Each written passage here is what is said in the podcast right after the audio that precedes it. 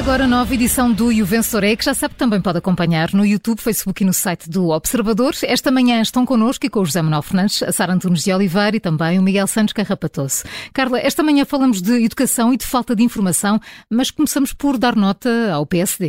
Vamos dar nota ao PSD, até porque há um regresso, já lá vamos, eh, mas ontem o PSD colocou também várias perguntas a João Gomes Cravinho. Uh, Sara, as perguntas certas? Bom, pelo menos são perguntas. Eu acho que nós, eh, os jornalistas, já perceberam que quando há perguntas que ficam sem resposta, a única solução é continuar a perguntar, não é? Portanto, já foram colocadas muitas vezes as mesmas perguntas a João Gomes Cravinho, o Ministro da, da, dos Negócios Estrangeiros, anterior Ministro da Defesa, entende que já respondeu, ou pelo menos foi isso que repetiu no Parlamento, em dezembro, chamado pelo Chega, mas não, não respondeu. Há muita sobre coisa para explicar. as derrapagens Sim, sobre, nas obras do Hospital Militar do Belém. Sobretudo sobre uh, a forma como politicamente se, se comportou, uh, como uh, tomou determinadas decisões, nomeadamente a mais importante, que foi não reconduzir Alberto Coelho, que era o diretor-geral dos recursos da defesa, porque tinha dúvidas, já disse isso, João Gomes Cravinho. Este diretor foi o responsável enfim, por uma série de coisas quando se olha para este processo, mas enfim, um responsável por umas obras que deviam custar 750 mil euros e custaram 3,2 milhões. Uh, foi o responsável por ter inscrito essa verba uh, e ter afetado recursos para pagar essa, esse, esse custo quando não tinha nenhum uh, cabimento legal ou competência para o fazer. portanto, nas costas de todo o Ministério da Defesa, uh, fez uma série de coisas que, enfim, são inqualificáveis e João Gomes Cravinho diz que decide não, não o reconduzir, mas depois nomeia-o para uma empresa, uma outra empresa pública da área da defesa. E, portanto, uh, João Gomes Cravinho tem repetido aquele mantra do à justiça o que é da justiça, à política o que é da política e que há tempos para tudo. Já todos claro. sabemos o que é que, o que é que, como é que lemos aqui eh, várias vezes no vencedor é essa questão. Mas a verdade é que ele tem muitas coisas para responder. Eu sei que isto claro. é tema antigo, mas é preciso deixar isto. Aliás, esse mantra, este questionário 36 perguntas, deita esse, esse mantra para o lixo. Então, quando se está a decidir, eh, quando se convida alguém para um cargo político e se quer saber eh, basicamente possíveis riscos judiciais criminais, é isso. Não, é, portanto, as coisas misturam-se. É? Sim, as pessoas podiam, os, os candidatos podiam dizer, mas Sr. Primeiro-Ministro, porquê é que me está a perguntar isto? À política, o que claro. é da política, à justiça, o que é da justiça? Mas, na verdade, aqui, além das várias dúvidas a que é possível, preciso responder, quer dizer, são 30 perguntas do PST, uh, ah, se calhar ainda há ali mais para fazer. Mas há uma fundamental, não é? O ministro diz que não o reconduziu porque tinha dúvidas. Tinha dúvidas em relação a quê? Que eu acho que nós ainda não percebemos bem. Uh, em relação uh, à competência de Alberto Coelho, que já não seria incrível porque o nomeou depois para uma empresa, tinha dúvidas em relação à competência. Bom, teria razões para isso, não é? Teria 2 milhões 450 mil euros de razões para isso, que é o total da derrapagem. Não são, eu, eu tenho muitas vezes dúvidas, normalmente são mais baratas. Estas são dúvidas uh, fortes, não é? É mais do que isso, tinha dúvidas em relação a se teria havido ali um comportamento uh, pouco certo, ainda pior, não é? Nomeou depois, porque a questão fundamental é porquê que o nomeou. Porque como escravinho pode ter mil razões para apresentar, mais farrapadas ou menos farrapadas, para ter mantido a auditoria uh, secreta, classificada, mesmo depois de, de, de ser dado acesso, uh, ter só mandado a auditoria para a Procuradoria-Geral da República quando saíram notícias sobre, sobre as empresas. Ele pode ter mil explicações, mas porquê que o nomeou? Portanto, há aqui explicações e há, sobretudo, outra vez da parte de António Costa, esta esta prática de deixar os ministros arderem lumbrando uh, está à espera de quê, António Costa? Que surja no processo, em declarações dos arguídos, por exemplo, relatos de uma conversa em que se percebe que politicamente João Gomes Cravinho sabia demais do que aquilo que diz agora? E atenção, estou a falar politicamente, em termos de que teve uma informação que, que, que não considerou relevante e que era obviamente relevante, está à espera disso. É porque eu não sei se António Costa olha para essas questões como casos e casinhos e, portanto, acha, ah, pronto, isso também afeta aqui, pode prejudicar o governo, mas com o governo lido eu. Não, não. Nós estamos sempre a repetir isso. Isso mina a confiança das pessoas na escolha dos governantes, mina a confiança das pessoas nos processos. Nós estamos a falar de 2 milhões 450 mil euros de diferença que uma pessoa se lembrou de uh, cobrar ao Estado e de aceitar a despesa quando nem sequer tinha possibilidade de o fazer segundo as regras. E num caso já tem arguídos. Ponto. Sim, quer já dizer, não, não, não, eu não, não, é só uma, não consigo uma entender. Como... Há, há derrapagens que podem ser por incompetência, atenção.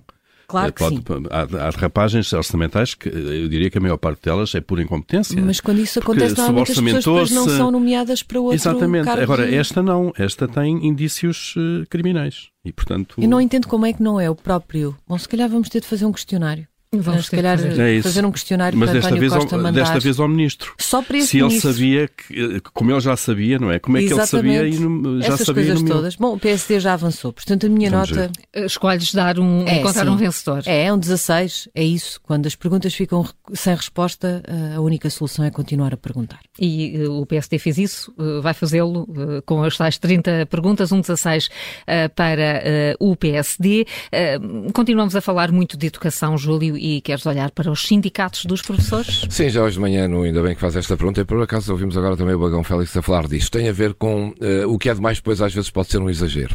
Eh, eh, estás a falar de Marçal Grilo. Estou sim. Di- ah, disse Disseste Bagão Bagão Félix, Félix. desculpa, Marçal Sim. Grilo, peço desculpa.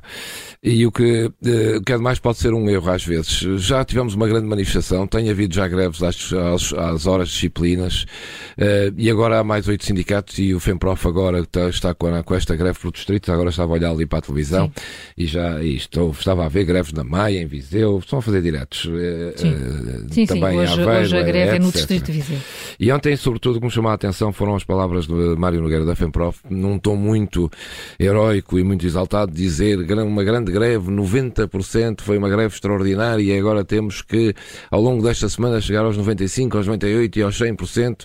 Ou seja, dá a sensação que há aqui uma competição para ver quem tem mais gente a aderir, eh, quantos mais professores estão a aderir a um sindicato ou a outro sindicato. Esta semana há negociações, os professores estão a marcar a sua posição ao longo desta semana, eh, mas estas greves já parecem vir no sentido de haver uma pressão maior e, sobretudo, no sentido de haver sindicatos a quererem dar prova de vida depois de ter aparecido quase do nada um sindicato como o STOP que conseguiu mobilizar grande parte dos eh, professores. Eh, Faz parte da vida dos sindicatos, as greves também fazem parte da vida das pessoas e de quem está a lutar pelos seus direitos, mas às vezes eh, isto pode-se virar mesmo contra os professores, porque o que aconteceu aos professores nos últimos anos foi precisamente isso, não terem tido capacidade de reivindicação, ou a que tiveram foi sempre muito politizada e foi sempre de forma ideológica, feita por sindicatos de forma ideológica, e por isso é que apareceu agora aqui um sindicato, o STOP, que aparentemente eh, está longe dessas eh, correntes e, ao qual os professores aderiram. Portanto, é uma nota negativa para perceber se esta, enfim, esta competição entre sindicatos não se pode virar mesmo contra os professores, porque agora também, como em tudo na vida, e como se fala também nesta questão dos questionários, é, é- é preciso também ter bom senso por parte das pessoas. Bom senso é, um- é uma forma importante de estar na vida. E isto é E preciso falta ter... tantas vezes, E falta é? tantas vezes. E isto aqui já não é uma questão de haver oito sindicatos, nove, de todos fazerem greves, todos acharem que podem lutar. É uma questão de às vezes perceber que vai haver negociações e, portanto, algum bom senso também é preciso. Se as negociações depois o governo, eh, enfim, não quiser atender a nenhuma reivindicação, quiser continuar a fazer o seu caminho, os sindicatos têm toda a liberdade e toda a razão para fazerem mais greves. Até lá, têm que ouvir também o governo e é preciso que o governo os ouça. Agora, esta pressão de sindicatos a fazer greves uns atrás dos outros e a ver, a Pode, perceber pode se, ter um efeito perverso. a perceber se quem é que tem mais A professores a minha aderir, pode manifestação é ser. maior que a tua, não é? É, exatamente. Pode ser perverso. Não é para os sindicatos, é para os professores mesmo. A Pronto, nota, e portanto qual vai é um a 8. nota? Um Um 8. 8. Um 8 para esta luta entre eh, sindicatos, eh, no momento em que há outros dados que vão ajudando eh, a traçar o retrato da educação. É sobre eles que queres trazer aqui, José Manuel Fernandes, as conclusões agora sobre as, eh, eh, as matérias de matemática, as eh, aprendizagens essenciais de matemática. É, Exatamente. Bem, eu ontem, ao fim do dia, recebi um. Eu sou sócio da Sociedade Portuguesa de Matemática, faço já uma declaração de interesses. Isso explica muita coisa, parecer- José Manuel. A tua paixão por Talvez. números, sim. Pois. Bem, recebi o parecer da Sociedade sobre as novas aprendizagens, as aprendizagens essenciais para o ensino secundário. E é literalmente aterrador, aterrador. Quer dizer, eh, eh, o documento diz que se trata de um grande retrocesso no ensino da matemática, a- adota princípios muito próximos àqueles que são menos estruturados, que já tinham sido abandonados no final do século passado. eh, como por exemplo o uso intensivo de calculadora e de meios tecnológicos. Uh, por exemplo, as funções passam a ser analisadas em função dos, das suas imagens gráficas e não em função das suas fórmulas. Encaminha a aprendizagem para mínimos históricos inexplicáveis, é um termo do, do, do documento, uh, põe em causa, eu estou a citar o documento, este documento põe em causa os, os progressos no ensino, no ensino da matemática, duramente conquistados nas últimas duas décadas pelos alunos com indispensável empenho de professores e das famílias. Uh, este documento, de, portanto, o documento das, das uh, aprendizagens essenciais, coloca o, e vou voltar a citar o, o parecer da, da, da, sociedade, aprender matemática a um nível meramente procedimental ou uma forma desarticulada, e isto é profundamente prejudicial para a formação científica e humana dos alunos, é a carga conceptual que dá a enorme importância que a matemática tem do ponto de vista intelectual, bem como a vastidão ilimitada da sua aplicabilidade. Depois tem outra coisa que eu acho inacreditável também, este, que é eh, também apontam, digamos, o documento do Ministério, ações estratégicas de ensino do professor. Portanto, e no fundo, estes documentos, diz, o, diz a sociedade, estes documentos pretendem forçar os docentes a seguirem orientações pedagógicas de ensino estreitas, algumas, aliás, repudiadas pelas ciências cognitivas modernas, enquanto subalternizam os objetivos da aprendizagem. Esta abordagem irá contribuir para a carga burocrática dos professores. Já não chegava àquela que eles tinham, pois continuará a tentativa de controlar as abordagens ao invés de verificar os resultados. Eles dizem que deixa de fora a literatura atual, não, não remete para as coisas mais modernas. Uh, e faz uma coisa que também que é a, a escolaridade abandonou-se a, a, a, progressiva introdução do rigor em geometria.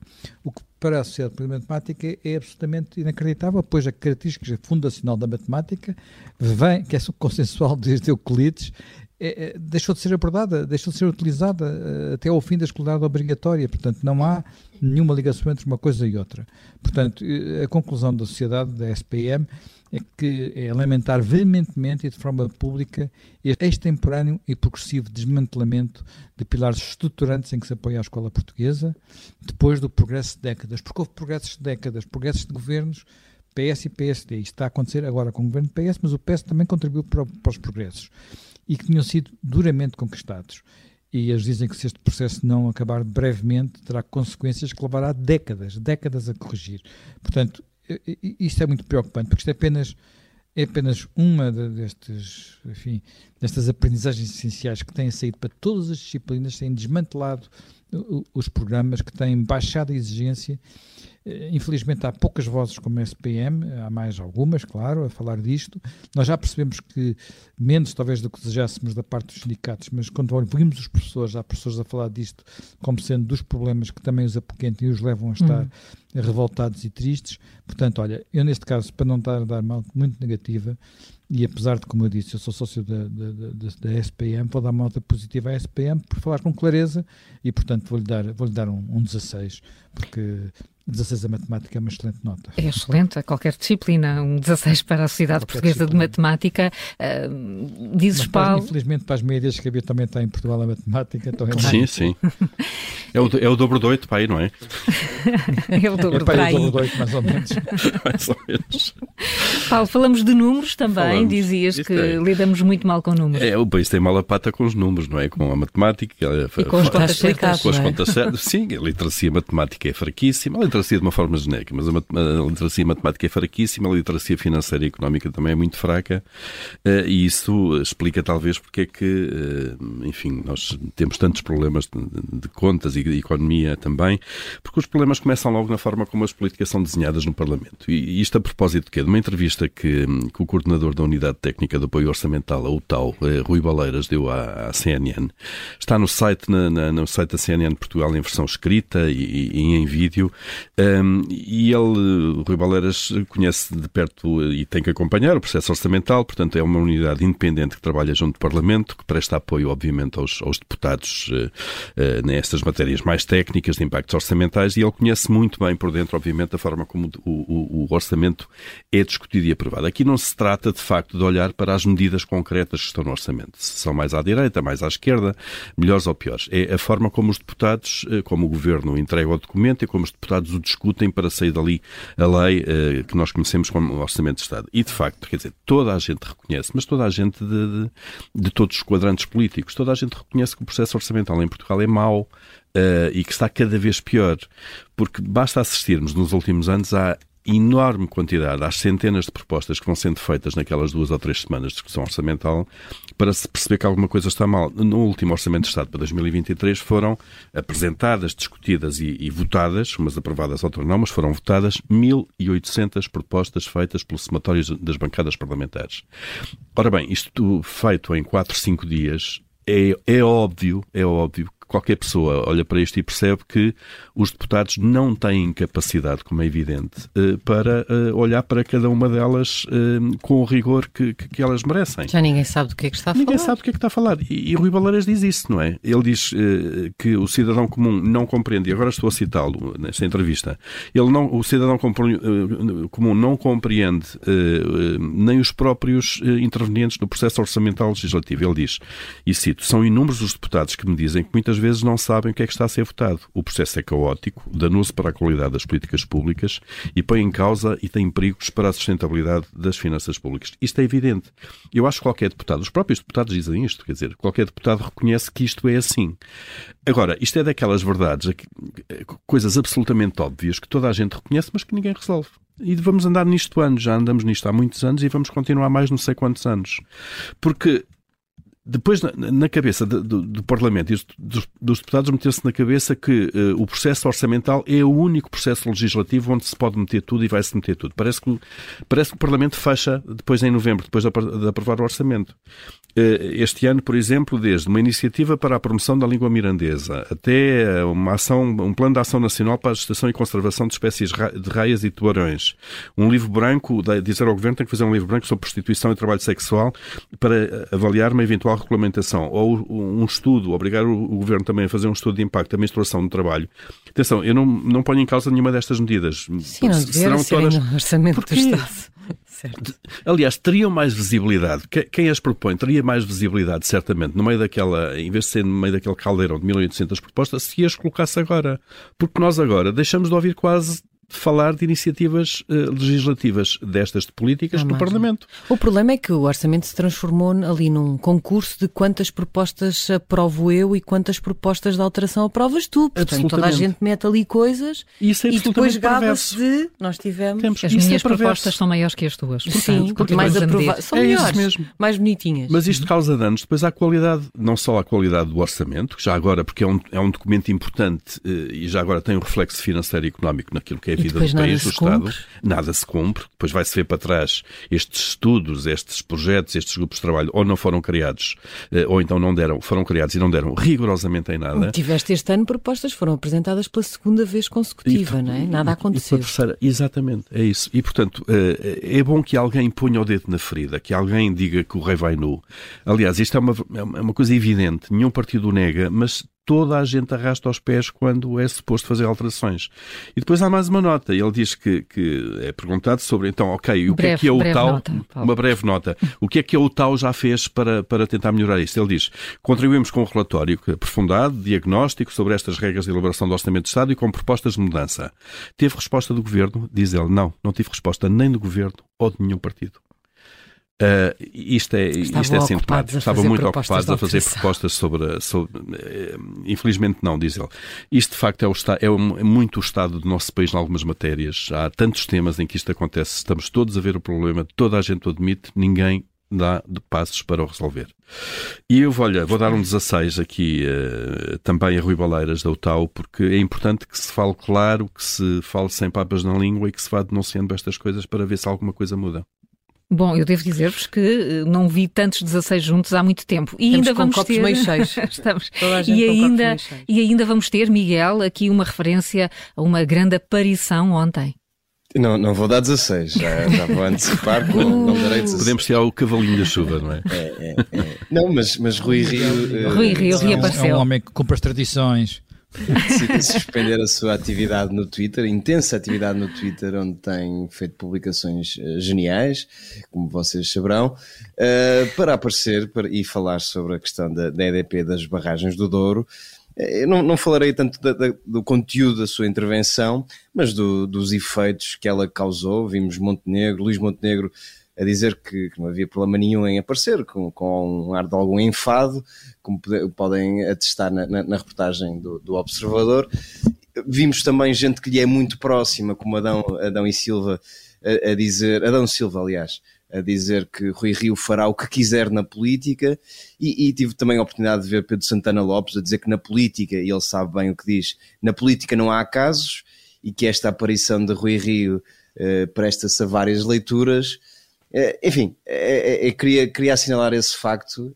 O facto de Rui Rio aparecer e ainda mexer com o PSD diz muito também do, do estado em que, em que está o PSD, ou melhor, do que é o PSD, porque o PSD nunca deixa de ser uh, uma, uma máquina de triturar, triturar líderes e, portanto, quando Rui Rio, numa simples aparição, uh, mexe tanto, quer publicamente, quer nos bastidores, com, com um partido como o PSD é sinal que as coisas podem não estar a correr assim tão bem a Luís Montenegro e, portanto, Rui Rio, mesmo não querendo, acreditando nas palavras dele, disse que era uma, uma aparição única e excepcional, mesmo não querendo agitar as águas, o que eu também duvido, eh, conseguiu fazê-lo e, portanto, vou dar um, um, um 12 para o Rui Rio por ter deixado o Twitter, por ter voltado à vida e, política. E com, e com um new look, não é? Com um novo aspecto. E com um new look, sim. Isso deixarei. Eu, eu invejo-lhe a barba, não consigo ter aquela barba, mas deixarei a quem de direito comentar isso. Uh, mas, portanto, um 12 por ter uh, decidido largar o Twitter por breves instantes. Ah, desde que não largue de vez, não é? Temos estado a Também deixarei para quem de direito comentar uh, se o Twitter de Rui Rio é bom ou não. Uh, mas pronto, teve, teve pelo menos. É interessante. Uh, é interessante. É, é, é, assim. tem, tem temáticas muito variadas. isso mesmo. E podemos concordar, sim. E portanto teve pelo menos o, o dom de, de, agitar um bocadinho as coisas, ou melhor, uh, aumentar a agitação que se vai vivendo no PST. Portanto, um 12 para o Rui Rio. Mas, Vamos ver se volta a aparecer no futuro. Miguel, já agora, e por falar do Twitter de, de, de Rui Rio, eu não sei o que é que causou mais, mais abalo, se foram de, de, tweets sobre política ou se foi aquela partilha que ele fez. Das 40 uh, mulheres mais bonitas. Da 40 ou 50, não é? De uma lista que alguma revista 55. fez internacional. 55, olha como tu Vamos sabes. ser rigorosos, 55. já que falamos é um de que... matemática aqui, é bom que, é bom que ser rigoroso. Espera, espera, Exatamente. Miguel, e a, e a lista estava bem feita? Eu não fui confirmar. Ah, claro que não, claro que não. Não, abri o link, não abri o link. Não abri o link. E o engraçado foi o tweet. Ele, Rui Rio, a dizer: Esta eu tinha mesmo que partilhar, esta lista das 55 mulheres mais bonitas de sempre. Não, não tinha, não tinha. Mas tudo bem. um 12 para Rui um Rio e esta breve aparição, esta breve saída do Twitter. Voltamos amanhã. Até amanhã.